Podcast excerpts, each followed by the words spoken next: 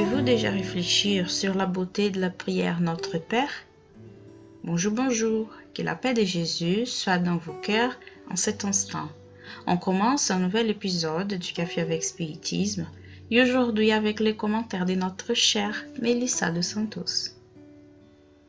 À partir d'aujourd'hui, nous allons voyager ensemble à travers les histoires et les enseignements du livre Notre Père, pas encore traduit en français de l'esprit Meimei, psychographié par Chico Xavier.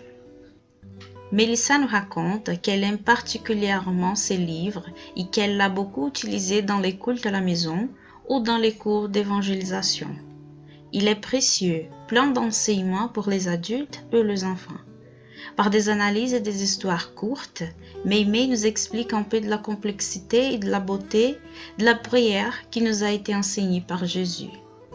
Le Notre Père est en fait une prière très spéciale, à tel point qu'Alain Kardec, sur la conduite des esprits dans l'Évangile selon l'espiritisme, ouvre les chapitres Recueil de prières spirites par cette phrase.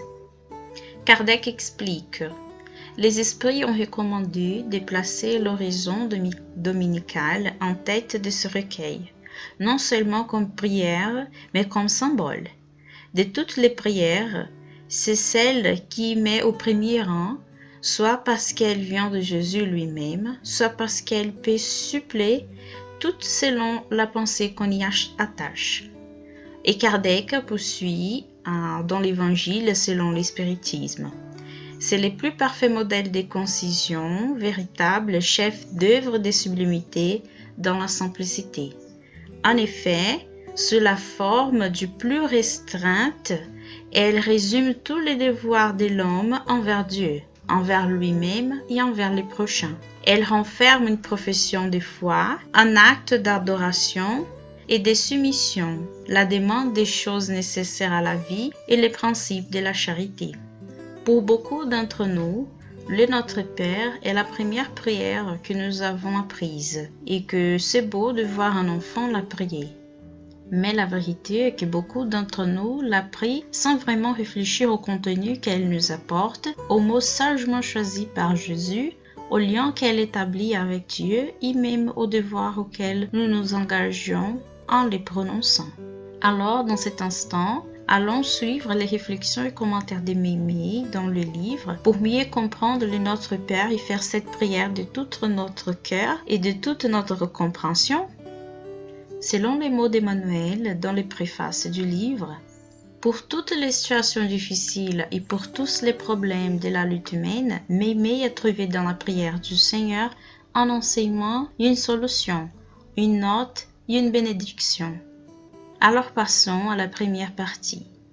Et le premier point fait référence à la première phrase de l'horizon dominical. Notre Père qui est aux cieux dit Meimei. Lorsque Jésus a commencé l'horizon dominical, satisfaisant la demande des compagnons qui voulaient apprendre à prier, il a commencé la supplication en disant ainsi Notre Père qui est aux cieux. Le Maître a voulu nous dire que Dieu, par-dessus tout, est notre Père, Créateur des hommes, des étoiles et des fleurs, Seigneur du ciel et de la terre. Pour lui, nous sommes tous des enfants bénis. Par cette affirmation, Jésus nous a également expliqué que nous formons une seule famille dans le monde et que par conséquence, nous sommes tous frères et sœurs avec le devoir de nous entraider. Lui-même, pour nous instruire, a vécu la pure fraternité et dans les hommes heureux et malheureux, les nécessiteux et les malades, nous montrant les vrais chemins de la perfection et de la paix. Faisons-nous une petite pause pour y réfléchir. Avez-vous déjà pensé que tous les grands esprits qui sont déjà passés par la planète Terre avaient en commun le désir, l'engagement d'aider leurs prochains? Il n'est pas rare que nous connaissions et lisions dans les livres d'histoire d'esprits qui auraient pu partir vers des orbes plus élevés que le nôtre, mais ils ont préféré rester ici parmi nous pour nous aider sur les chemins. Le cas du Bézéra de Ménézès par exemple. Et que dire de Jésus lui-même, notre Père, notre guide, qui, bien qu'étant un esprit du Christ, s'est fait chair pour nous montrer comment procéder? Faisons attention.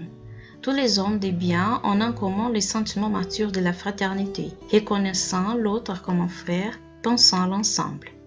Meimei termine cette première leçon du livre en concluant ainsi. En tant qu'apprenti de notre divin Maître, nous devons suivre son exemple. Si nous ressentons Dieu comme notre Père, nous reconnaîtrons que nos frères sont partout et nous serons prêts à les aider afin d'être aidés tôt ou tard.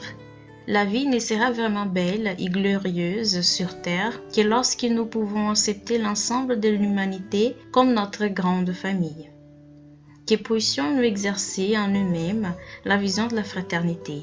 Si les voyages est individuel, la route est collective. Et même si nous sommes engagés envers nous-mêmes, nous avons toujours la possibilité d'aider, d'assister, d'être le soleil dans la vie de quelqu'un.